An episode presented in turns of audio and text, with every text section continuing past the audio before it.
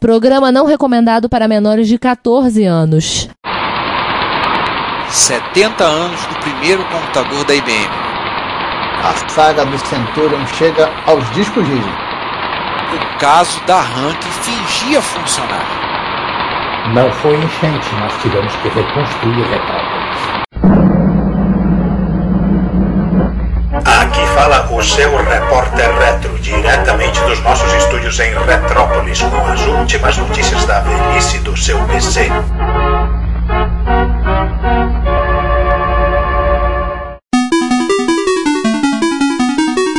Bom dia, boa tarde, boa noite. Bem-vindos ao episódio número 82 do Repórter 82, era Copa 82, Copa da Espanha, o Laranjito.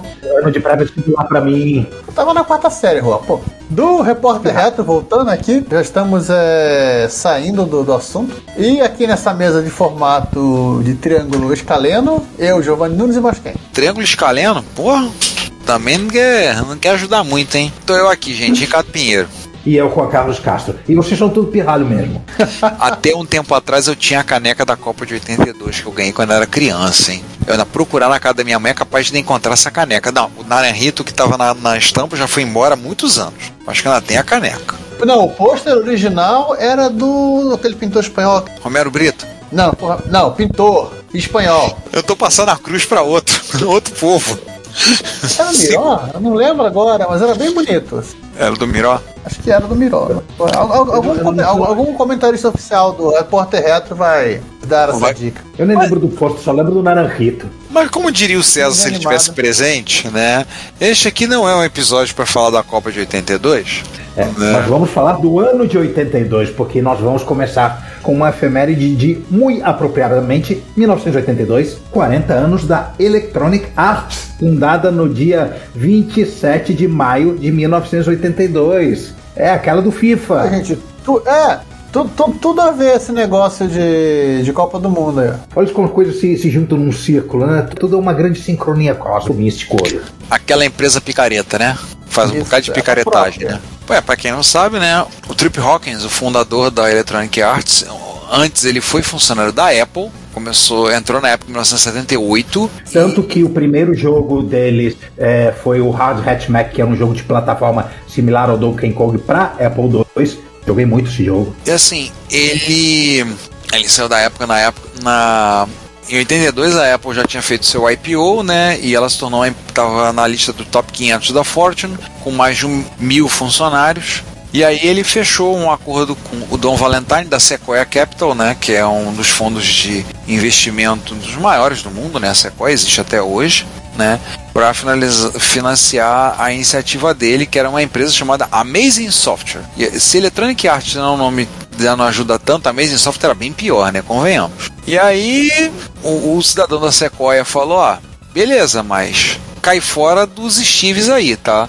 Ele era o diretor de marketing para produto, então cai fora, vai lá, vai fazer. Aí ele chegou, não, beleza, fala assim, você vai começar a empresa? Começa a tua empresa aqui, tem um, cantinho aqui no escritório, você começa aqui.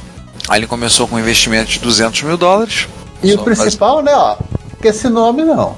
é, esse nome é, esse nome é ruim demais. Arruma um nome melhor.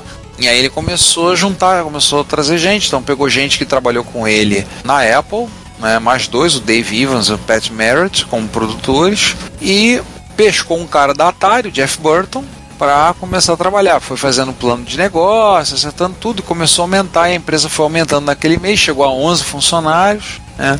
E a coisa foi crescendo lá, crescendo a ponto que foi incorporando mais gente. Aí ano seguinte, 83, e foi crescendo o nome, foi aumentando. E o nome, na verdade mesmo, só foi trocado, foi trocado em novembro de 82. Ela começou nesse período, a gente falou, né? Começou nesse intervalo, mas só em novembro que a Amazing Software virou a Electronic Arts. Que alguns que não sabem falar inglês falam Electronic Arts. Assim como outros que também não sabem inglês falam Maper, né? É. É muito comum, né, povo da comunidade MSX? Até todo mundo fala errado quando ele começar a falar electronic. Porque tem um Czinho lá perdido. Não, mas tem gente que fala. Tem, não se esqueça que tem gente que fala Apple, tá? Então, daí foi, foi, foi caminhando, teve reclamação também da Software Art, que o era muito parecido, que era a empresa do, do VisiCalc, e aí continuaram a coisa, foi andando, e a empresa começou mesmo em 1982 e hoje em dia é uma das maiores produtoras de jogos do mercado. É, das mais picoretas, inclusive. Investiram pesado, ah. aliás, parênteses, investiram pesado em 85, marketeando o Amiga. Sim, então, eles foram um dos parceiros da, da Commodore. Tipo, porque simplesmente sim, gente, é, a Commodore chegou, precisamos de fazer software. A, a mesma coisa foi com o, o, nosso, nosso computador do mês, né? Com o Apple II GS. A Tony Cat foi uma daquelas que é, botou o pé na mesa e falou que vamos, vamos fazer, vamos fazer software para o GS. Ah, e tem umas curiosidades na questão do Amiga, porque foram eles que criaram o formato famoso, o IFF, o Interchange File Format da padrão do Amiga. Foram, foi o pessoal da Electronic, foi o Jerry Morrison que escreveu, da Electronic Arts. Que era o formato, formato que eles usavam para fazer os jogos. Sim, tornou-se padrão do Amiga, né? E outro software, o Deluxe Paint, né? Depois eles especializaram apenas na área de, de games, né? Mas o Deluxe Paint, teve outros softwares, né? O Deluxe Music Construction 7, né? e por aí vai. O, o próprio Deluxe Writer, que era um, um editor de texto. É, mas eles focaram mais em jogos pouco depois, né? Depois saiu aí a é, parte de aplicativo é, deles migrou, é. né? Já pro final da década de 80 eles já estavam mais é, totalmente focados na parte de jogo, a década de 90 mais ainda, e depois FIFA e FIFA acabou, né? Acho que só, é. só não, é, não, é, mais FIFA até hoje porque. Não, o contrato rompeu-se. Agora vai ser Electronic Arts Soccer, um negócio assim. Não vai ter mais FIFA. O, último FIFA, eu acho que é o FIFA 2022. A partir do ano que vem vai ser outro nome. O contrato eles com a FIFA. Perderam, eles perderam o, o, o Não, a, a, a, a, FIFA rompeu. A FIFA que decidiu acabar. Parece que a FIFA vai tentar fazer com ela. Lembre-se, cara, picaretas brigando com picaretas, vai sair ah, umas coisas. Brigando, picareta, primeiro, primeiro você se afasta porque vai sobrar pra você. Pois é, entendeu? A picaretagem é grande ali naquele meio, né? Como, como FIFA, tudo lá, ainda é picaretagem. Ah, uma curiosidade que eu tava dando aqui: o Trip Hawkins saiu, deixou de ser o CEO da EA e foi. Por quê? Porque ele foi fundar a 3DO Company. Isso, The 3DO Company. Ele fundou Aquela a 3 adora. Aquela que todo MSX adora. Nossa, adora. Ele foi fundar a 3DO Company, né? Que é a, aquela amada e querida. A empresa que deu ao mundo o console 3DO durou até 1996. Ele ainda continuou acumulando os cargos, né?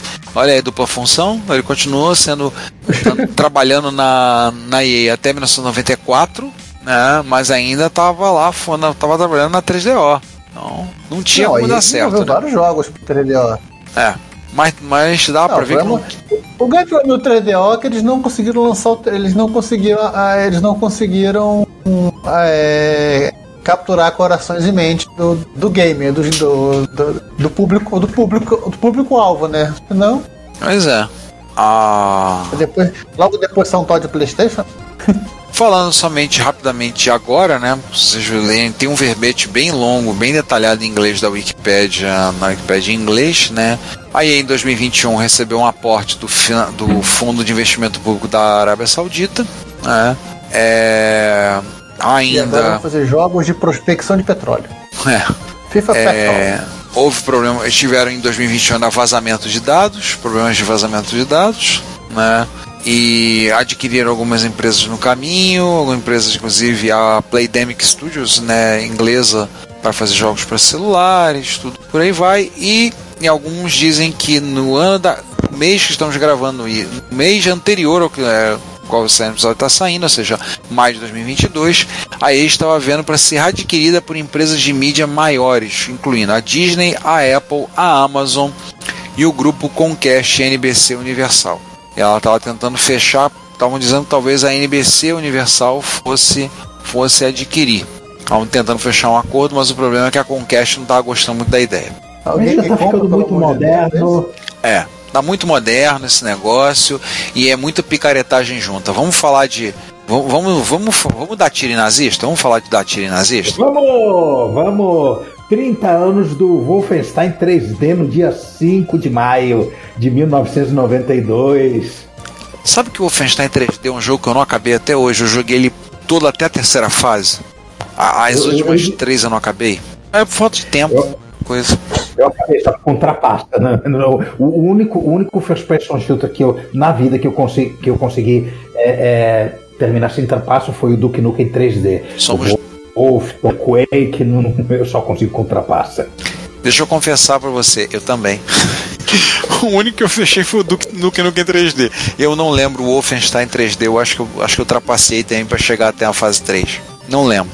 Eu sei que eu completei porque eu lembro do Hitler derretendo. Eu acho que eu só fui até a fase 3.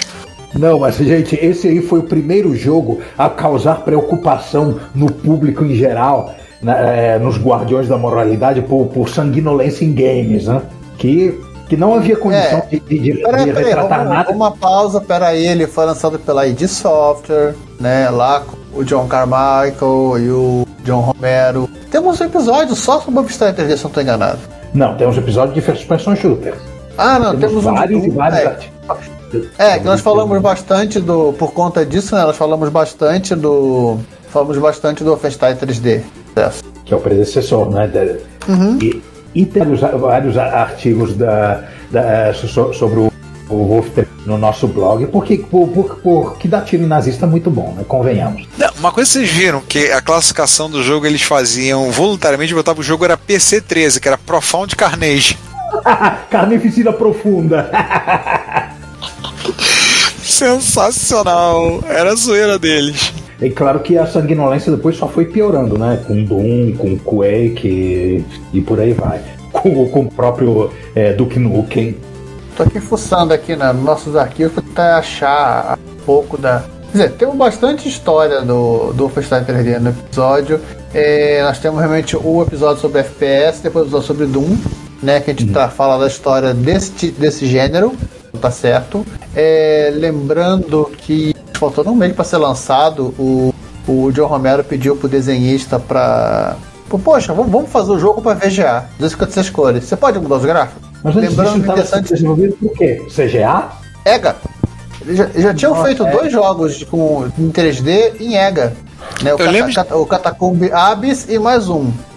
Eu lembro de E ter o- jogado deles, da, da ID, eu lembro do Commander King, né? Que foi o primeiro que mostrou assim que dá pra fazer um jogo rápido em PC. E era um jogo bem divertidinho em plataforma. Nossa, muito divertido, mas o- muito divertido Commander King. É, eles tiveram, eles tiveram dois FPS em EGA antes de, antes de lançar o Wolfenstein 3D. É, Ah, já que de- você. Calma, calma, calma, calma aí. Super rapidinho, rapidinho, rapidinho. A versão de Super Nintendo, a, a, a Nintendo ela, ela solicitou que referências ao nazismo fossem removidas, né? Bom lembrar isso. E o segundo comentário que eu vou fazer é que este jogo foi o segundo título de título de videogame a ser colocado no index, né? Do index da, de proibição do, do governo alemão por conta de referências a nazismo. O, o primeiro, o jogo que detém o primeiro, o, o- a primeira, a primeira entrada, né, é o Joe Blade. Eu pensava que era o Castle Wolfenstein. Não, o primeiro, acho que esse não foi vendido na Alemanha, mas o, o, o, Wolfenstein 3 dele foi proibido na Alemanha. O, o Joe Blade foi, foi também proibido, apesar do jogo não ter nenhuma referência a nazismo, só porque o uniforme lembra, né? Lembra os, os Stormtroopers. E o é, esse Index, né, alemão, é o mesmo aquele que fez aquele episódio de Star Trek só, só ser exibido em 1900 e bolinha. É o, é o Padrões de Força, o episódio.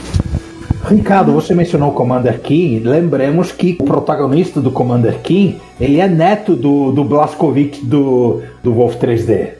É neto Ele tem o mesmo dele? sobrenome. Você tem o mesmo É, tem uma sobrenome. referência disso. Ah, não lembrava não. O. É Obviamente claro. que esse jogo foi o foi, foi, foi o, o pontapé para desenvolvimento de Doom e, e, e assim segue a vida, né? Uhum. E o resto da história. E o resto é muita história. Não, é interessante que ele é baseado no- na ideia do Castle Wolfenstein e do Beyond Castle Wolfenstein, que eram jogos da Muse, né? Da Muse Software, né? Da Muse para Apple II, que o, o Carmichael e o Romero estavam preocupados em serem processados, tentaram licenciar e descobriram que a empresa tinha falido e que também não tinha ninguém para licenciar, então podiam usar de boa. Mas aí vamos então passar por lá para uma efeméride mais velha, então, talvez uma das mais velhas que a gente já falou aqui. Achei interessante. 40 anos no passado. Neste episódio, né? É. Não, nesse episódio é a mais antiga de todos, mas uma das mais antigas que a gente já falou em somando todos os tempos. 70 anos do primeiro uma- computador temos, da IBM. Temos né? uma de, cem- de mais de 100 anos. Uma das mais antigas, eu não disse que era mais, pô. Ah, tá bom. 70 anos do primeiro computador da IBM, o 701. A IBM, como Esse sempre, não. ar-condicionado aqui da foto? É, a IBM desde sempre não sabendo dar nomes pro seu, pro seu hardware, só dando números.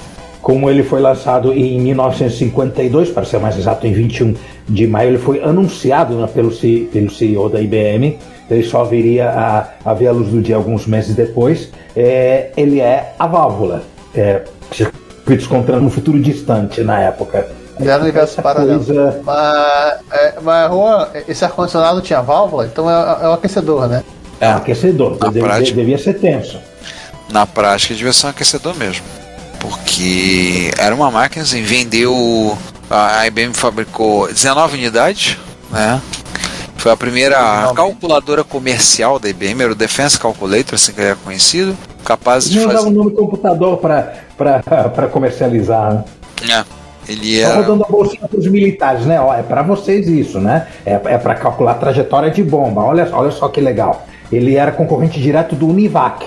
Lembrar que ele era. Ele era composto de circuitos com válvula, memória eletrostática, 72 tubos de Williams, com capacidade de 1024 bits cada um, memória total de 2048 palavras de 36 bits cada. Na época não tinha o byte, o byte, se me lembro bem, é de 58 o conceito do byte, que é estipular o byte como 8 bits. Então ainda estavam trabalhando O nos bits ainda não havia sido descoberto. É, Chamavam de words. E aí a word era variável de acordo com a arquitetura. Isso, isso. 70, aí cada uma tinha 3 pole, cada uma das 72 tubos Williams tinham 3 polegadas de diâmetro. Ah, detalhe, os primeiros eles eram alugados. O primeiro foi instalado no quartel-general da IBM em Nova York. Né, e fazendo lá, chegou, é, curiosidade, chegou lá desmontado em 11 pedaços, incluindo duas unidades de memória e três unidades de abastecimento de energia e distribuição. Bem, bem interessante. Então, ele era capaz de fazer 2.000 2.200 multiplicações em, apro- é, e em torno de 17 mil somas ou subtrações em um segundo. Alguém podia calcular os quantos quantos pontos flutuantes por se- quantas operações de ponto flutuante por segundo ele fazia. 0, vírgula, Por aí. é uma coisa. Ah, mais rápido que um aluno médio padrão. Não é muito difícil. Aí Ele foi prelúdio para uma, pra uma tecnologia da IBM, a Hamac, né, que era um disco magnético ser ligado ao computador, no caso que os dados poderiam ser lidos muito mais rapidamente a partir de disco magnético, que Uma na prática HD, é, é na prática é o pai dos HDs, né? Olha que tudo é que é o pai do relacionado com HD e computador. o, e o tio do, do disquete. Que já notaram que tudo que era relacionado a computador nessa época termina com AC? É, Univac, o Hamac, caso assim, não. Verdade. Então, Aquele cara do Wolfenstein, né, o John Carmack também. Não, não. esse, é um, esse dessa época, acho que ele é um pouco mais recente. Ele de- deve ter nascido por aí, talvez. E seguindo com as nossas efemérides, uma efeméride gaming, gamer na verdade. Temos, temos LEDs RGB piscando aqui no, no estúdio. 50 anos do Magnavox Odyssey. Nós não, na verdade, não precisamos falar muito de- desse bichinho aqui, porque o criador dele, o Ralph Baer, fez 100 anos de, de nascido há dois repórteres retro atrás, e nesse repórter retro 80 nós damos a história toda sobre a Brown Box que veio a se, a se tornar o Magnavox Odyssey, que não é o Odyssey que foi vendido no Brasil, que o Odyssey que foi vendido no Brasil. O Odyssey que foi vendido no Brasil com o nome Odyssey, na verdade era Odyssey 2, Parará, Piriri, Pororó. E é isso, apenas marcamos o fato de que o, o lançamento da máquina, do, desse primeiro Odyssey, aconteceu a- agora em mais de 50, 50 anos atrás. É, no, no repórter retro 80 nós soltamos o João e depois tivemos um trabalho para pegar de volta. Pois É é, verdade. verdade, verdade. E essa próxima efeméride é- se- seria do César, né? Verdade. Essa seria uma efeméride tipicamente do César. Mas é uma Mas efeméride. também é portátil. É uma efeméride portátil. Mas é uma efeméride bem interessante. Que por um breve momento eu pensei em ter um para me divertir um pouco, que é o 30 anos do Newton. O primeiro, um dos primeiros PDAs, se não o primeiro, né? Eu acho que era um dos primeiros. Já tinha outro na época. Nesse, ne- ne- nesse conceito, PDA. Esse conceito de PDA, conceito cara, é o, foi o primeiro. Eu acho que Palma ainda não existia em 92, né? Não, Não, não. Foi, é, faltar, faltou é, alguns anos depois, dois técnicos da, da, da Apple que falaram: por que não podemos fazer um Newton mais barato? O que vocês acham, Apple? Tomaram a porta na cara e foram embora. E foram fa fazer seu, próprio, seu próprio Newton com Blackjack, igual o Bender, né? É, com Blackjack Também que falta de noção, né? Propor pra Apple fabricar coisa barata, porra, não, não dá, né? Pois é. Eles lançaram lá o, o, o, o é, que se chama Pilot, né? Mas aí a, a fabricante de caneta pediu, é, pediu carinhosamente via advogados para não. Não, interessante o seguinte, né? Quando uma curiosidade da história da Apple é o seguinte, né? Quando o Scully entrou e começou a fazer a Apple cortar custos e lançar novos modelos de Mac, ela ele estava meio perdido porque não tinha alguém para pirar o cabeção para ter as ideias mirabolantes como o Jobs, né? Então o Alan Kay, que era um Apple Fellow, chegou, virou para e falou assim: olha só, na próxima vez nós não vamos ter a Xerox para copiar nada, para pegar a ideia, tem que pensar nas coisas. Aí, aí tem a história dos conceitos, inclusive do conceito do Knowledge Navigator, que eu achava que eu era o único que lembrava desse treco que era a ideia que muita coisa do que a gente tem hoje em dia do conceito dos tablets, um, um, um computador que dobrava no meio, como um caderno, que ele teria um, um assistente virtual, interagiria, interagiria por voz, seria capaz de entender escrita cursiva e coisa do tipo. Foram vários desses conceitos que foram usados. Eu lembro de uma de ver isso numa super interessante de 90, 89, 90, que eu, eu tinha até um tempo atrás, que falava disso, né? Que mostrava esse conceito todo da Apple. Né, como é que iam fazer, tudo isso, toda a ideia de fazer isso, e que acabou. Essas ideias começaram a ser usadas, várias dessas coisas foram usadas no Newton. O Newton, por exemplo, uma das características que ele tinha, ele conseguia entender escrita cursiva, né? É mais ou menos, mais ou menos. É, é. Mas 30 anos igual atrás. No, no, igual uma pessoa, uma pessoa normal consegue entender a escrita cursiva de médico. É. Pois é, né? Não, agora é obrigatório. O médico, o médico tem, que tornar, tem, que, tem que fazer a coisa legível. Agora é obrigatório por lei. Tem, tem, que ter, tem, que ter uma, tem que ter caligrafia 1, 2, 3 e 4 nos cursos de medicina. Não, agora ele digita, digita e sai impresso. É, a maioria ah, faz isso. Verdade. A maioria vai entrega impresso. No máximo que ele faz é assina e carimba. Acabou. Porque não tem um bicho para gostar mais de tecnologia do que médico. Vou te dizer. Eu não conheço um bicho que goste mais de tecnologia do que médico. Mais de vago. Ele gosta mais de tecnologia do que de gente. Ah, com certeza. A gente dá trabalho. O... Se bem que gente não é tão complicado que eles trabalham sempre com o mesmo modelo, né? O... Então, tem um, um artigo do, do, da Ars Técnica falando bem em detalhes sobre como foi todo o processo do, de criação do Newton, né? de desenvolvimento é, fala, por exemplo, do conceito do, do, processador, né? O processador se chamava Hobbit. Na verdade, eles iam usar o, o, o Hobbit. E é. É, o, o, o, parece que o modelo precisaria de três Hobbits e custaria em torno de 6 mil dólares. Cara, Sim. até um padrão de Apple para ter um, um portátil com esse custo. O processador dele é ARM, né? É, depois, depois eles migraram pro ARM. Depois migraram pro ARM. Mas assim, o, o cara que estava à frente do projeto, né?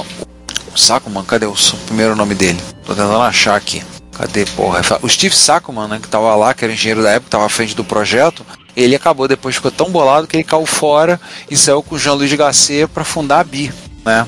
Que teve as B-Boxes e o, o BOS, né? E aquela empresa que o pessoal se divertia jogando monitor de tubo do alto do prédio de cinco andares. E assistindo o monitor se despedaçar. Fredon chora. Ou oh, não, uma coisa que eu achava muito divertida do BOS que na, na API ele tinha. Ele tinha o Giovanni deve lembrar disso, né? O pessoal do grupo de usuários do, da Bio, do BOS explicou. Tinha a API. Não, são duas funções. É, é, são duas funções. Esse computer, esse computer on, que retorna sempre true, tem esse computer on fire, que retorna sempre falso. Retorna falsa, não, mas se tiver true, ela tem que retornar a temperatura que a máquina tá. Ela tem que retornar a temperatura. Enquanto ela tá pegando fogo. Então, assim, foi bem acidentado uh, o vai e vem da. Esse vai e vem no caso dele, do, do Newton, a ponto de chegar e pegar e partir para uso de uma. Até o Newton chegar para ele partir para uso de uma. do ARM, né? Ele só foi, ele foi demonstrado para na CS em 29 de maio de 1992, né? Mas ele não estava para ser lançado. Tem inclusive a foto do Scully, do Scully com o Newton na mão, né? E aí o conceito, o nome de PDA, acho que foi o primeiro lugar. Ele usando um Palm. É, ele, é ele, era maior do que um Palm, né? Ele é maior, esse que ele tá usando aqui ele é menorzinho. Se ele continuou usando desse jeito, é porque ele ficou com sério problema de, de coluna. E aí.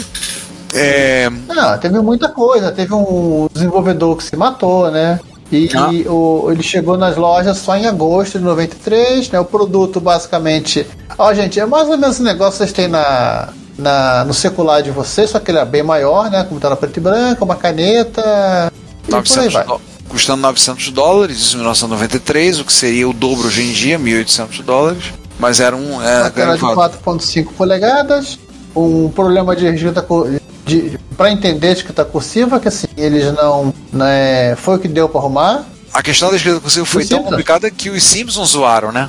Os Simpsons previram a previsão. Os próprios Simpsons zoaram, né? E tem a tirinha também do, do Gary Trudeau, né? Do o autor da tirinha Donasbury, que ele fez algumas tirinhas satirizando a incapacidade do Newton de entender escrita cursiva. É, Acabou Foi inclusive o, foi a solução que o pessoal da, do, do spin-off, né? Do pessoal da, da, da, da- Palm desenvolveu, que foi a de, em vez do, do computador entender o ser humano, fizeram o ser humano. é, o ser humano escrever do jeito que o computador se entendia, com o tal do grafite. que era o formato grafite. Ah, inclusive Como tem é? o suporte grafite pro, pro próprio. Pode usar. É, houve diversos modelos do Newton, seguindo esse layout PDAlzão.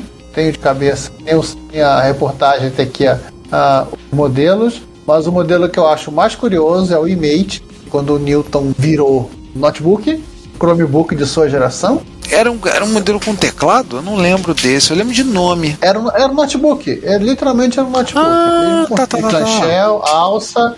E se você aí, jovem, quiser ver, não tiver com preguiça de usar a internet, você pode assistir o. Acho que é o Batman Eternamente. Quem é Batgirl? Tem no olha, Eternamente e o é, Batman Robin. O primeiro que ela aparece, que é a Silverstone. Ela, que, é, ela aparece usando um e-mail para hackear o computador da, da Batcaverna, que dá o Bruce Wayne usar o Windows. É, não dá pra levar isso muito a sério, né? Mas se bem que o, o John Connor hackeou a. hackeava a TM com, com o Apple, a Atari Portfólio, né? Mas isso aí, é, isso aí é factível, isso é verídico. Eu li no Zap Zap. O Newton não me lembro, ele foi produzido até o quê? 96, eu acho. 97. 97, né? É, ele foi na. Ele foi. é, os últimos modelos já eram o iMate, né? Quando a Apple lá. Tanto que o iMate, se você olhar bem, ele tem incrivelmente a, me- o mesmo- é muita similaridade em design, inclusive tra, é, translúcido, com o, um produto que a Apple lançaria acho que no ano seguinte. O, o, O, iBook. o e-book, né? É. É, houve um 98 contos que em 98 tinha um plano de pegar o Newton, fazer uma empresa separada, tirar tudo, botar separado e continuar. O Jobs rejeitou e mandou fechar o projeto, encerrar o Newton de vez. Foi a a- arquitetura totalmente era alienígena, né? O processador diferente, sistema operacional diferente, tudo não tinha nada a ver com, com os Macs. É, tinha uma galera que trabalhou nele, no Newton, que depois foi trabalhar nos iPhones, né? Então, pelo menos tem um legado aí.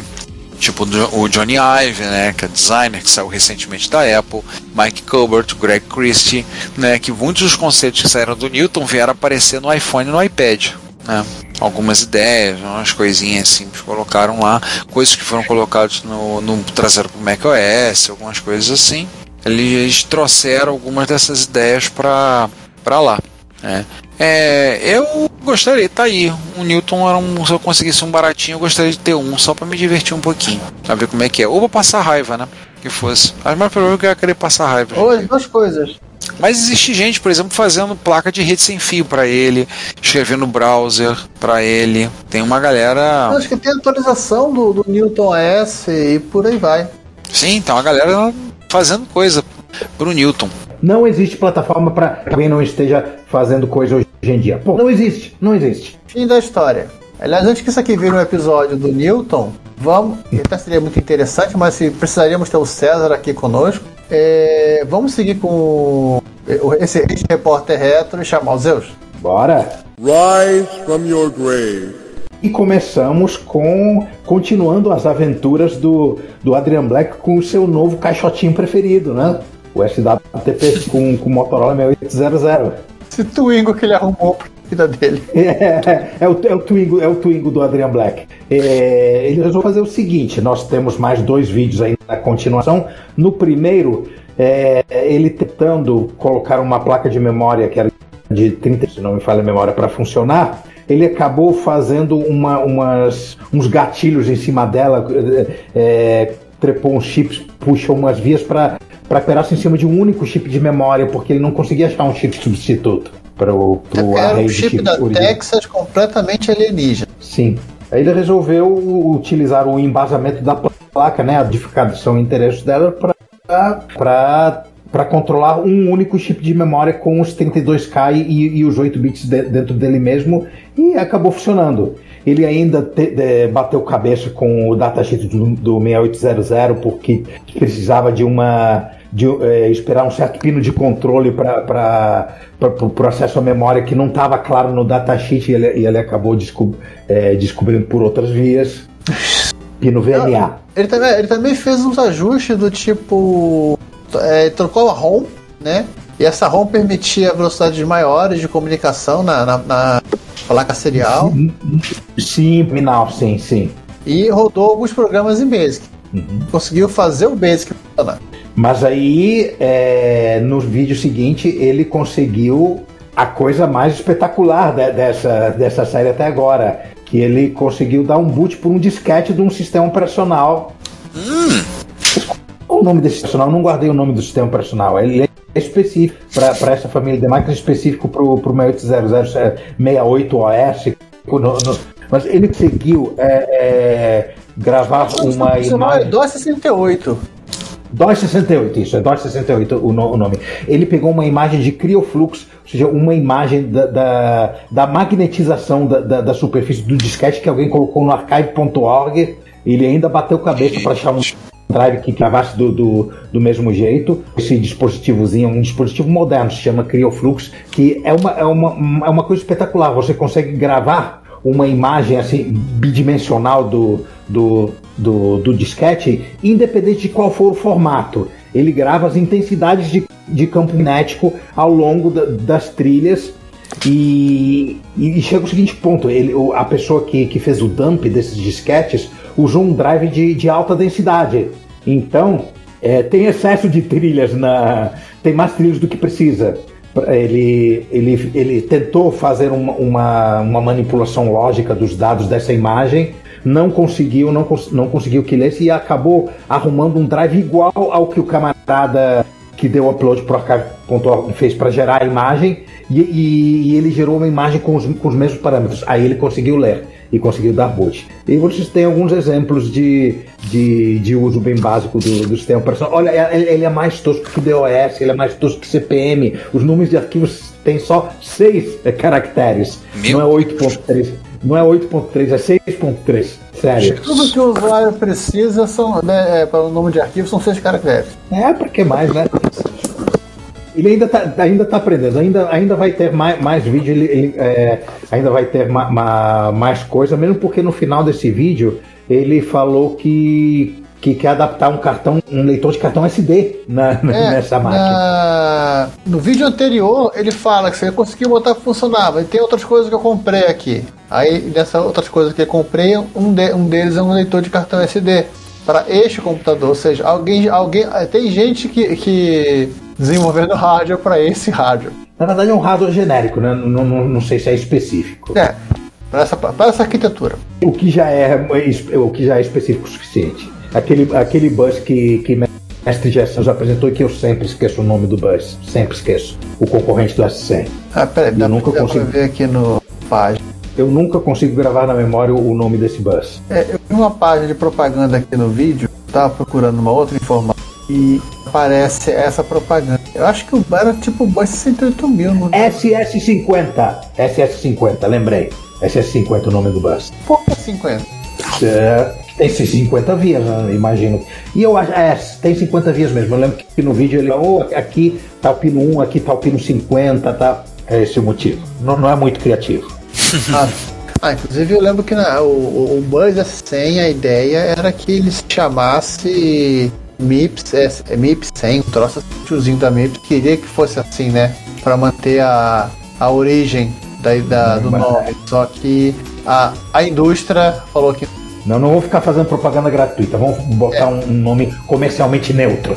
Eram, eram outras épocas. E temos uma estreia. Sim, o Right from Brazuca. veinho dos game. É, Então, peraí, então é outra sessão, é o, leva, é o Sai da Tumba. Sim, é, é, como é que o, o, o Beto Carneiro tinha algum slogan desse tipo? Não, nem, nem lembro. Não. Ó, você pode procurar alguma referência do Zé do Caixão. Zé do, é, a meia, isso! Então não é Rise from Your Grave, é a meia-noite levarei sua alma. Isso. Sensacional. Beleza, então fi- fica estabelecido assim: sempre que dentro da sessão Rise from Your Grave aparecer uma restauração brazuca, não é Rise from Your Grave, é a meia-noite levarei sua alma. Tem o seu José. José Pojica falando José alguma Mojica. coisa. José Mojica. Isso. Seu Mujica. Eu arrumo, eu arrumo, eu arrumo um áudio pra isso. Mas então, temos uma, uma restauração do TK-85, parece que deu trabalho na Giovanni. Você assistiu, não foi? Nossa, a, a placa. É a primeira coisa, ele, ele liga, né? A, pra ver o que acontece e ver que o computador tá sugando toda a energia possível e imaginável da fonte de bancada dele. Então desliga, óbvio, tá- alguma coisa está em curto. E é o primeiro, é, ele abre a máquina, assim, vê que a placa, a placa tá bastante oxidada, mas assim, a- pelo menos o, o, o conector de teclado tá, tá, tá bom. Ele começa já com lá com o retificador, o regulador de voltagem, e, e era ele que estava em curto, isso é bom. Né, troca, mas a máquina tá, tá estranha. Eu lembro que ele faz uma troca de todas as RAMs. Ele consegue que alguém mande RAMs novas, né, nunca antes usadas anteriormente para colocar na máquina. Ele arranca os soquetes, ele, ele faz uma série de outros ajustes e ele termina esses dois vídeos assim. Temos é, a máquina funcionando, dá para ver o cursor, dá para ver o casinho, só que o vídeo tá muito ruim. E eu acho que o- vai haverá um terceiro vídeo, estará havendo um terceiro vídeo pro, pro próximo no próximo mês, aonde ele fará o mod de vídeo composto. Porque ninguém merece RF no século XX. Com certeza. Esse é um vídeo que eu ainda não assisti, assim, eu tô um tempão na minha fila pra ver, mas eu ainda não assisti esse vídeo. Tô bem curioso pra ver se tu vem dos É games. legal, ele, tá, ele vai explicando tudo com muita calma. Quando ele, ele, ele- essa explicação do quando você é, ligou o equipamento e a, nada aconteceu, você vê que a, a- a amperagem está muito acima do que a máquina precisa, você entendeu que está em curto, então você desliga, obviamente não terminar de queimar o equipamento. É. Sim, a, a parte da memória tinha uma, algum conserto que alguém fez. Sempre tem uns consertos assim.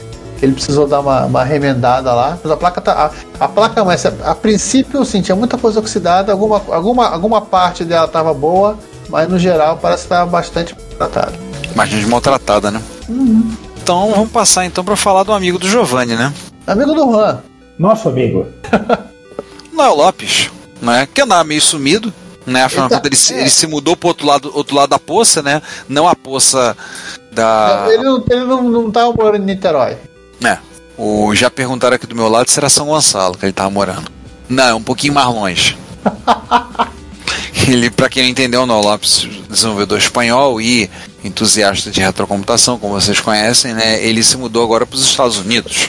Né, saiu da Espanha e foi para os Estados Unidos. Por motivos que eu, não, eu ignoro, mas aí vai aí vai mais pro lado do pessoal, pro pessoal da fofoca, que deve saber mais dos meandros. É, para, ele explica, tem um vídeo que ele explica, parece que foi profissional, questão de emprego, ele já tinha, assim, ele viveu muito tempo nos Estados Unidos, ele, na verdade, era meio contrário, né, ele, tava, ele meio que voltou para Espanha e de repente agora se vê tendo que voltar para os Estados Unidos. Aliás, é, essa mudança já rendeu frutos para ele, né? Porque nos últimos dias ele arrumou uma, uma venda de garagem que, pelo amor de Deus, né? Cheio de coisa boa.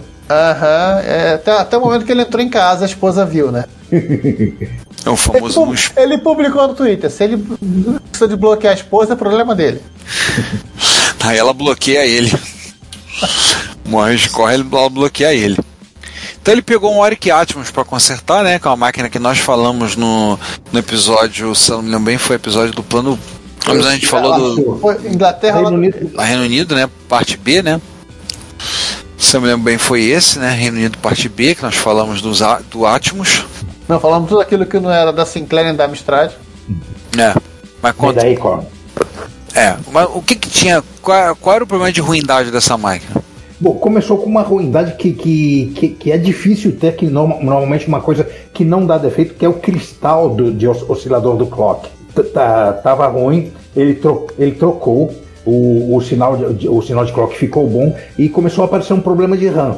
Só que ele não conseguia achar o problema de RAM porque parecia que estava tudo certo, todos os chips estavam certos, todos os circuitos estavam certos, o testador de chip estava dando todos os chips de RAM como certos, e aí vocês, alguns já, já devem estar desconfiando de, de do que aconteceu. O maldito do, do, do testador estava dando como bom um chip que não estava bom, não estava dando a mesma carga que o. na mesma velocidade que o. que a, que a placa do computador estava dando. E ele, ele, acabou conseguindo descobrir isso a duras penas, e, e nesse processo ele acabou debugando o, o, testador de chips. E ele enviou, ele enviou os dados pro, pro camarada que faz esse, esse testador e ele, ele atualizou o firmware. Um problema que já tinha acontecido com o Adrian Black com um chip de DNA numa placa de XT, com o mesmo te testador. Eu já tive coisas parecidas com isso, mas com placas mãe relativamente modernas de PC que tiveram capacitores trocados. Não tiveram, é, estavam com capacitores ruins, né? A, o main test ele rodava linda, maravilhosamente na, na, com o computador. Se você não via que não tinha problema nenhum de memória, mas se você deixasse a máquina rodando uma hora, chegava um ponto que a memória que até, até, até uma hora antes não dava problema nenhum, começava a, a reclamar da vida. Mas o que foi que o Zage Electric fez? Ah, a história do Centurion, né? Aquele. O Centurion é um mini computador, né? É um mini computador. Sim, isso vai render, isso vai render, isso vai render mais do, do, do que a HP do Kyros Mark. A impressão que eu tenho vendo esses vídeos é que quando ele começou a consertar, ele, ele não era grisalho ele, ele tava fazendo na, ele começou a fazer e disse assim é, que buraco que eu fui me meter né foi essa roubada que eu fui me meter Pra quem não lembra, nós falamos no episódio passado do, do Centurion, comentamos inclusive o fato de que os, os funcionários da Centurion roubavam peça da própria empresa e faziam um computador concorrente. Nestes novos capítulos da novela, que são os capítulos 13 e 14, ele começa a mexer com os discos rígidos. E temos um segundo Red Crash. É, ele consegue dar boot? Não, ele mais ou menos. Ele consegue entrar no, no, no IPL, né? No, no, uhum. no, no Pro Loader, mas ele trava ainda. E, e ele cons conseguiu chegar ao ponto em que ele pede uma senha. Mas aí ele precisa decifrar o conteúdo do HD e, e aí ele ainda tá coçando a cabeça de como que ele vai fazer isso.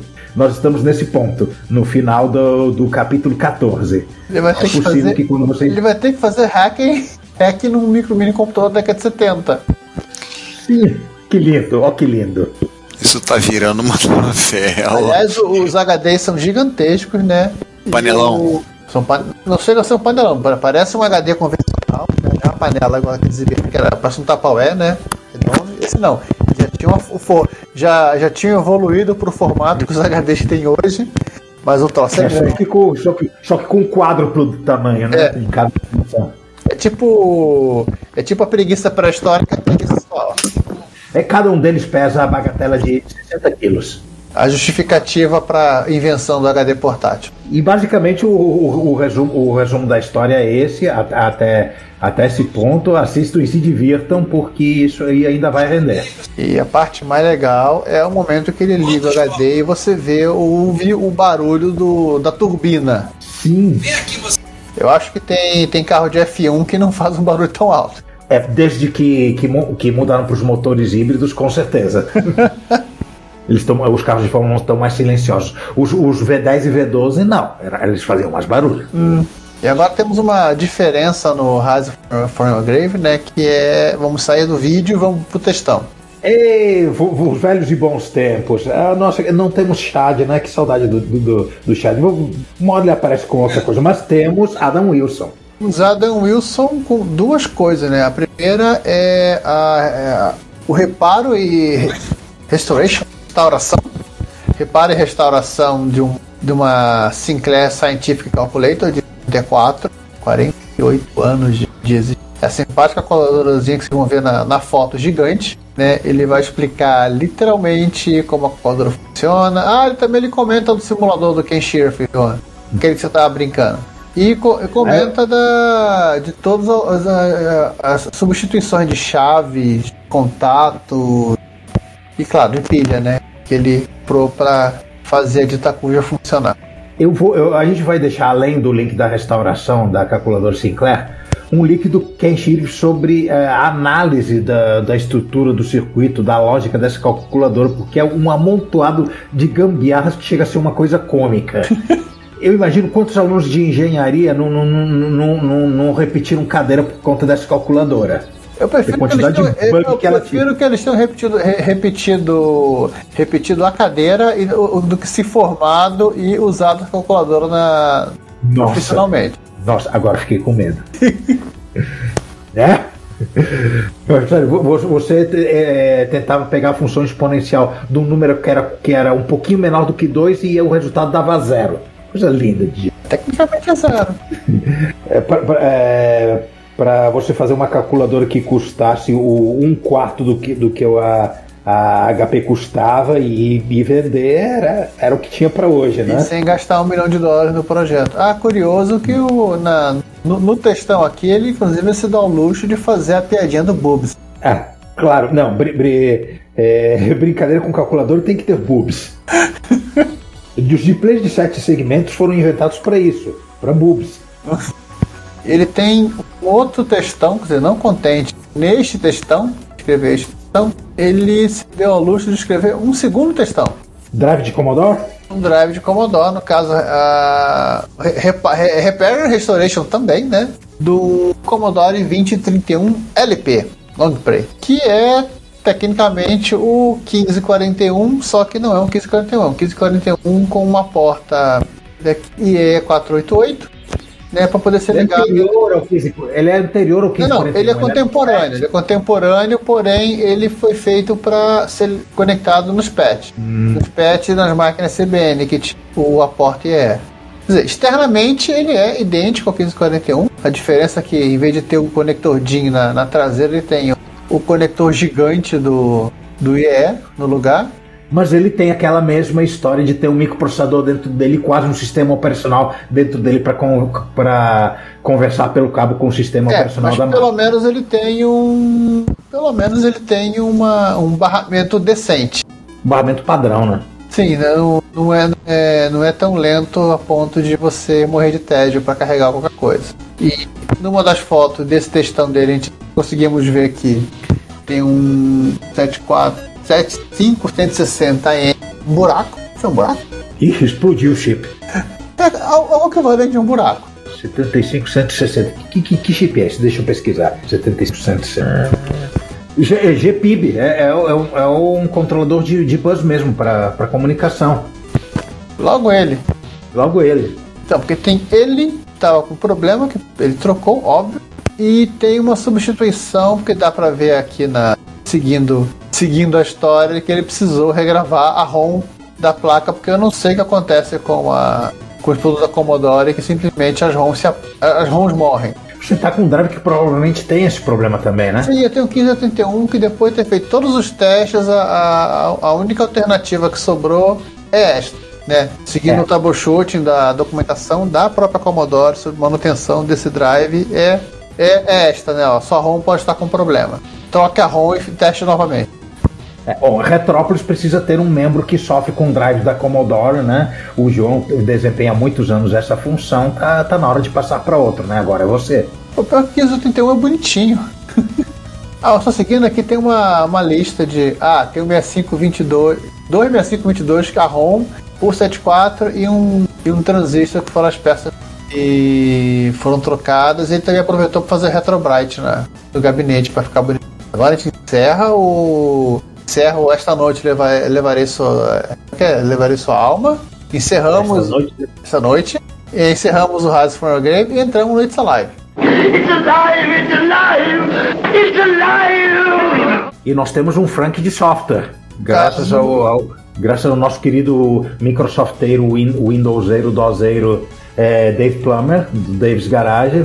Ele tá já há algum tempo brincando com aquele Kim 1 num gabinete cheio de placas. E, e ele resolveu. é, ele, ele, ele, ele tem que trocar ideia com, com, com o Noel Lopes, que o Noel Lopes também, também arrumou um 1 bizarro, mas essa é uma, outra, uma história para o futuro. Sim. Ele, ele resolveu portar um compilador C pro Kim 1. É, ele, ele aproveitou o TC65 com compilador C conhecido, já da, do pessoal de 6502, mas pelo visto ninguém tinha se dado ao, ao trabalho, ao luxo de portá-lo pro Kim 1. Foi o que ele fez. É, o CC65 é um compilador moderno mantido no- nos tempos de hoje para máquinas retro, máquinas com 6502, e ele tem suporte é, bem modular para várias plataformas, para Apple II, para Atari 8-bits, para Commodore 64, Commodore PET e o Sc- e o Scambal, mas faltava para o Kim 1. E Tem. o Dave Plummer foi lá e implementou. Tem, tem vários projetos para hardware, para hardware de 6502, né? Para Commodore 64, Apple II, que são escritos do C65. Só não tenho de cabeça agora uma, uma, uma curta lista de uma curta lista de, de, de títulos. Eu viro e mexe assim, quando é, se esbar- eu esbarro com alguns jogos desenvolvidos já no C65. Ele, para testar o compilador, ele, ele rodou um, um programa de, de crivo de Eratóstenes, né, para geração de primos. Aqueles programas de grego, né? Isso, programa de grego. ele, ele, ele, ele usou o máximo possível que, é, usando é, toda a memória que ele podia usar da máquina, cada bit de cada byte para representar um, um- um número é, determinado se é ou não primo, então ele consegue. é, ele conseguiu é, mostrar primos até 100 mil e cacetada. E depois fez a conferência né, com a fonte conhecida para ver se funcionou direito. Sim, funcionou tudo direito. Ele foi no Google e colocou: um é primo, dois é primo, três é primo. Deus me livre. A, a, a, a sessão Mano, Mano Parça hoje ela ficou meio que incorporada na Rise from Your Grave, né? Na forma de, de Esta Noite Levarei Sua Alma. Então vamos passar para os comentários, né? Porque por conta do que nós vamos falar na secção É Nós, os comentários ficaram reduzidos a dois só na segunda parte só no YouTube. Episódio 130, conversa com o produtor de hardware Tomo 2. O Alexandre Lima fala: o Next vai poder estar na mesbla. Eles vão abrir as portas novamente. É, a Mesbla marca foi comprado os direitos e a Mesbla vai funcionar a princípio online, né? Vai ser uma empresa online vivendo um marketplace online da Mesbla. Né? Se a velho, Volta e meia, volta e meia a gente, é, volta e meia a gente vê notícias de que a marca vai retornar, etc. Não, não- esse negócio Não, se parece que já tá funcionando. Já tá funcionando Eita. bem. É Mesbla, Mapping eu já vi uma coisa semelhante. Já vi do Mapping. É, o Você prédio procura- que ficava a Mesbla de Campinas até hoje tem Mesbla gigante escrito no topo do prédio. E o prédio é, é inclusive chamado de edifício Mesbla. Mesbla.com, pra quem não sabe. Mesbla Marketplace. Seja um Mesbler. Nossa mãe. Mesbla? É o que tá lá na busca que eu acabei de fazer no Google. Seja um Mesbler. Você falou de logos que ainda existem. Eu lembro que no passeio, ali no centro da cidade, ali, ali perto da Cinelândia, durante muitos, muitos, muitos, muitos anos de- depois da Mesbla falir, ainda tinha o logotipo gigante da Mesbla. Você se lembra disso? Ricardo, lá no centro da cidade? Sim, lembro, lembro. Inclusive o prédio da Mesbla agora parece que ele vai ser transformado, vai se tornar um prédio misto. Ele vai se tornar, além de comercial, vai ser um prédio residencial. Acho O que é. passeio? Sim, parece que é essa a intenção. Eu ouvi um papo desse que vai se tornar também vai se tornar um prédio comer, vai se tornar parte dele vai se tornar residencial. Eu queria mesmo que tivesse uma loja física para ter micro de 8 bits a, a- a venda. Não, essa ideia do Alexandre Lima é genial, né? Isso, é- isso é muito legal. Sem dúvida, isso é muito legal. Eu, eu, eu- eu ia entrar numa loja dessas com, com um patinho de quatro, ro- de, de quatro rodas não inline para para entrar caráter. E uma, Isso ia, ser, isso ia ser uma coisa muito curiosa de ver. Senhoras e senhores, minhas e minhas, será uma coisa muito curiosa de ver.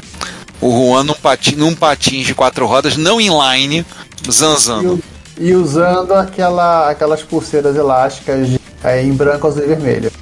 E aquelas camisas daquela loja da. Não era Ocean Pacific, que, que todo mundo usa- usava Company? Aquelas que- Não, não era. Não sei se era da Company. Que eram a- a- as mangas de, de uma cor e o corpo de outra. E, e só variando a palete. Porra, não lembro. Pois é, é, acho que eu tô vendo muito Stranger Things. É, é isso. É, você tá vendo muito. Acho que você tá vendo muito bagulho doido. Um troço sinistro.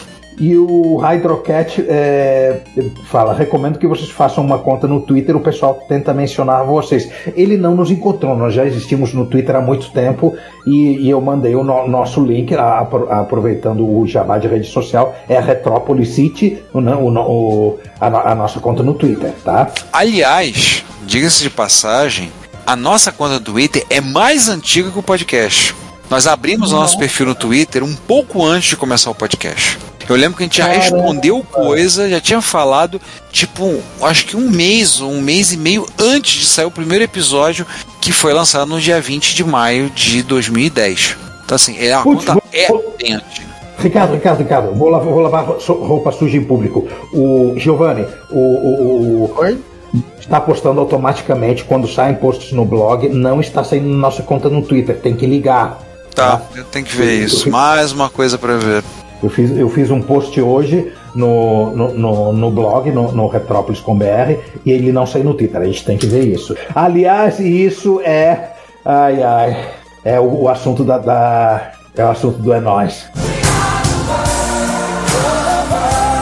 É, o, o É Nós, o É Nós hoje é o É, o, é, o, é, Nós se fudendo, né? Cara, nem me fale, cara, nem fala o rolo. Puta. Mas ah, ah, pelo menos as coisas estão mais ou menos estão resolvidas, né? Ainda estão andando, né? Bem, é, queridos ouvintes, vocês estão nos ouvindo, já sabem que migramos de vez para a cidade dos clássicos, conseguimos resolver os problemas, mas é, basicamente o que a gente já colocou em texto, eu já escrevi, coloquei lá, vocês já tiveram a oportunidade de ler, né, sobre os acontecimentos que tivemos. Né?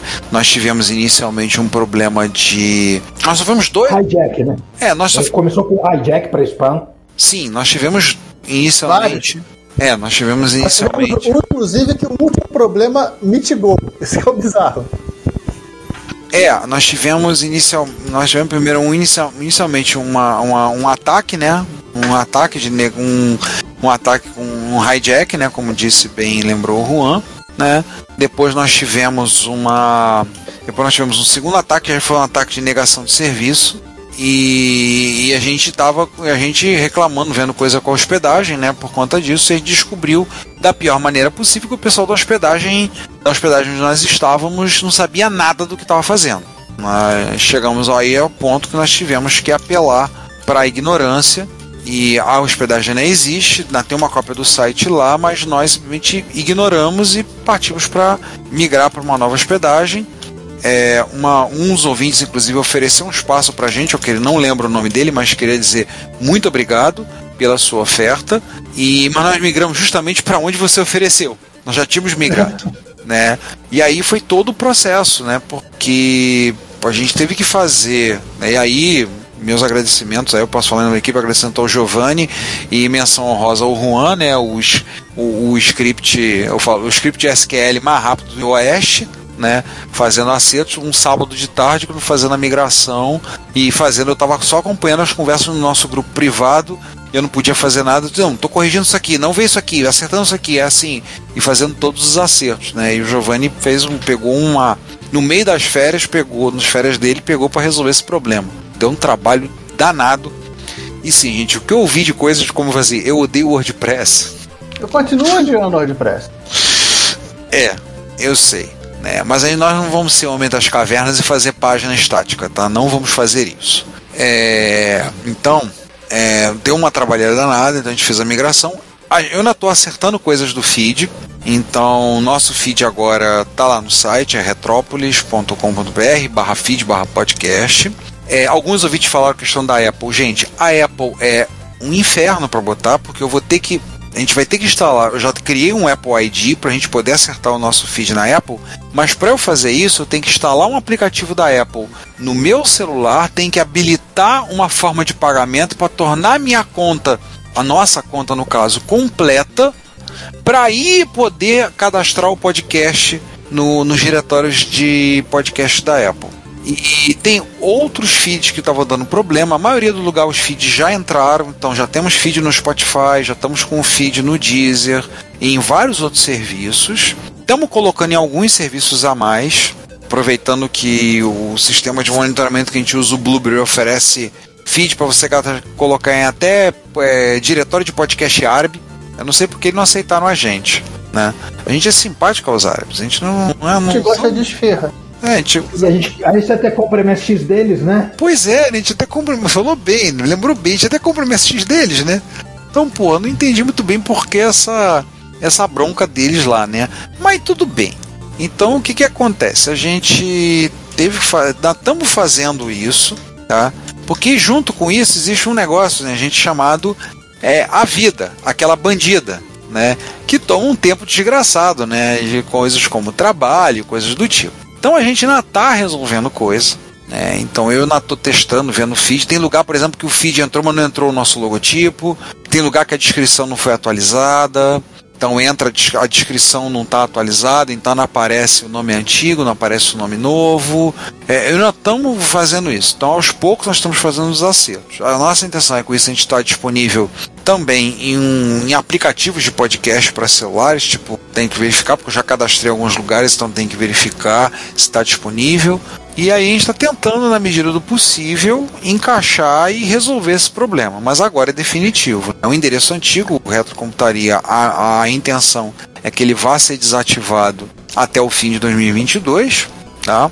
Vai ficar só Retrópolis. Agora temos retrópolis.com.br, retrópolis.net.br, retrópolis.net.br com acento no, no Retrópolis. Temos retrópolis.com com acento, tá? Então tá menos difícil de nos achar, né?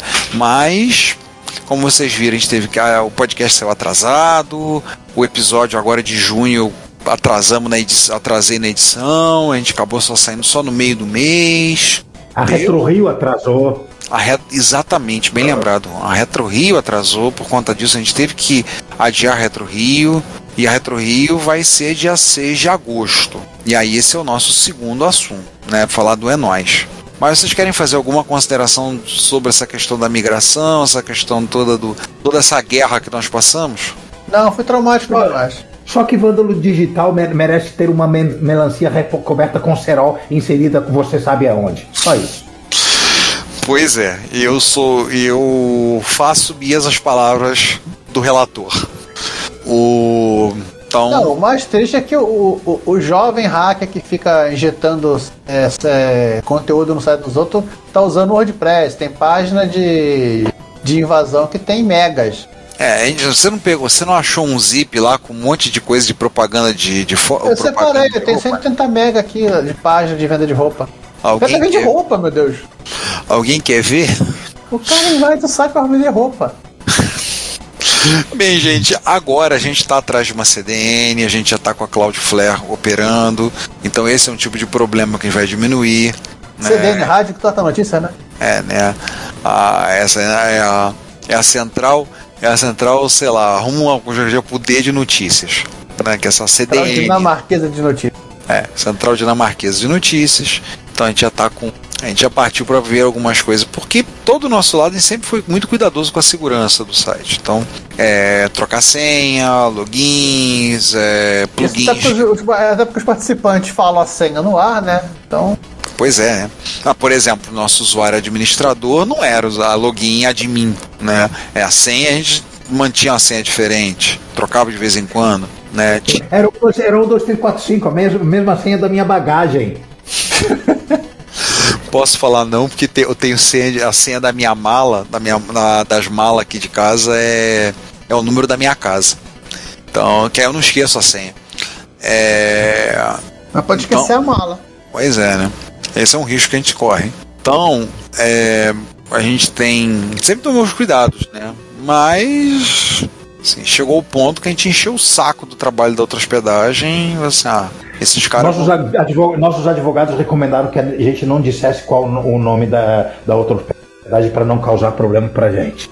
Não, é, e também para não. Também não vamos ficar.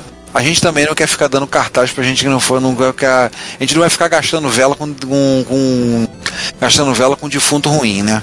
Não vamos ficar gastando vela com aí. defunto ruim. Não vamos ficar discursando lá falando. A gente, a gente já tem que resolver essa questão lá com eles, fechar tudo, cancelar, ver se eu consigo receber uma parte do dinheiro. Mas agora estamos finalmente em Retrópolis, já está tudo resolvido. E aí, Vamos falar de coisa boa. 6 de agosto vai ter a nossa Retro Rio presencial, finalmente. Aleluia. No- Quando vocês estiverem ouvindo isso, já deve eh, estar havendo post de divulgação com todos os detalhes, com a programação, etc. A gente tem uma galera que está interessada em participar, então o pessoal do Odyssey Brasil está querendo dar, fazer uma presença. O Franklin, chapa nosso, que está montando um bar retro em Petrópolis, né, também já confirmou presença. A gente já, já colocou a página da Retro Rio, já está online. Né, com todas as especificações. Se você quer levar um micro para Retro Rio, vai ser um prazer ter você com o seu micro. A gente pede que você apenas faça um breve cadastro lá. A gente está tentando trazer a maior diversidade possível, como é a nossa nossa, eh, o nosso desejo sempre na Retro Rio, trazer, ter a oportunidade de pessoal ver computadores, equipamentos diferentes. Então, tipo, não vai ter um monte de MSX, a preferência é que tenha um MSX, vai ser meu, tchau. É, mas ter equipamentos diferentes, então o Juan já falou que vai trazer um JR, o JR200, né? O, o João não sei o que vai trazer, vamos ver que ele consegue trazer de alguma coisa diferente lá para mostrar. Então tem trazer a maior diversidade possível para a gente ver equipamentos diferentes, coisas diferentes. Vamos nos encontrar finalmente, vamos bater papo, vamos conversar, vamos ver coisas diferentes, vamos, vamos nos divertir. O nosso amigo Marcelo Correia, aqui do Rio, eu não sei, ele está tentando ver que ele está ele tá produzindo umas Covox para vender no encontro. Até falou comigo que talvez não possa ir no dia. Até falei, não, cara, esse problema é esse, dá as Covox a gente vende. A gente Covox é a placa de som pela porta da impressora, não é isso? isso, isso. Ele tá montando umas Covox, ele falou.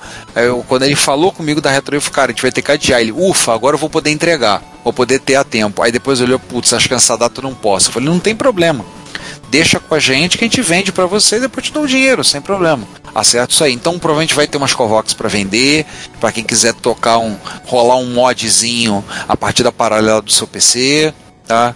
Que ele que é velho, lembrar, né? Não os nossos micros, que são os clássicos. O, então, a princípio, 6 de agosto, tá? O espaço é o que a gente tem feito as MSX Rio, vai ser a princípio lá no Lar do Meia. Por que não no Caluste, onde a gente fazia no centro, na Praça 11? O Caluste é uma instituição pública, então demanda uma pequena burocracia. A gente tem que ter, já tinha que ter visto isso antes, solicitado o espaço, preenchido, feito o contrato, acertado tudo, e demora um pouquinho para fazer. Então a gente decidiu fazer lá no Meia porque o espaço no momento no Meia está fechado para reforma, mas eu já conversei com os responsáveis que podemos usar, tá? Então a gente vai fazer lá no Meia, então dia 6 de agosto, que fica mais fácil. Provavelmente em 2023 a gente vai voltar fazendo o Caluste a Retro Rio. Vamos estar lá no, no Caluste, provavelmente no Corpus Christi, vamos fazer lá.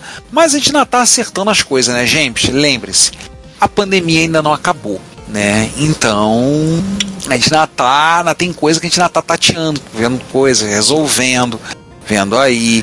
Então, se cuidem, usem máscara, usem o álcool Venham para Retro Rio de máscara, tá? Se cuidem, tá? Já se preocupem. Ah, esperamos que até lá já temos sem problemas, não tenhamos, já esteja bem melhor a situação. Tem gente da equipe, por exemplo, que tá com Covid. Quando, ele ouvir, quando ouvirem isso, já terá sido já terá cuidado. Claro que agora está a coisa mais amena. Os médicos estão dizendo que é apenas uma semana de afastamento. Devido à vacinação, todos nós, como vocês sabem, a tomar as suas devidas doses da vacina, né, pelo menos três doses. Né? O, eu não tomei a quarta dose porque eu não tenho direito por causa da idade. Eu tenho, haha, já tomei. Pois é, passou, Eu tenho, eu não tenho, Ai, eu ai. tenho. Passou a testar de velhice. É, Assim mesmo. o, Velho não, clássico. Clássico. Velho seu PC. Velho é seu PC, verdade. Então, pessoal, então, gente, por exemplo, o, a gente pode falar, né? O César tá com Covid. Na hora que vocês ouvirem isso, já tá liberado, tranquilo, mas o César teve, tá com Covid agora. E como ele disse pra gente, escapou da primeira, da segunda e terceira onda, mas na quarta ele caiu. Então, tomem seus cuidados. Esperamos que a coisa esteja bem melhor já em agosto, né? Nós estamos, vocês estão ouvindo isso no final de junho, mas ó, se cuidem e vamos fazer dessa Retro Rio agora uma Retro Rio da retomada, né? Esperamos ver vocês todos lá.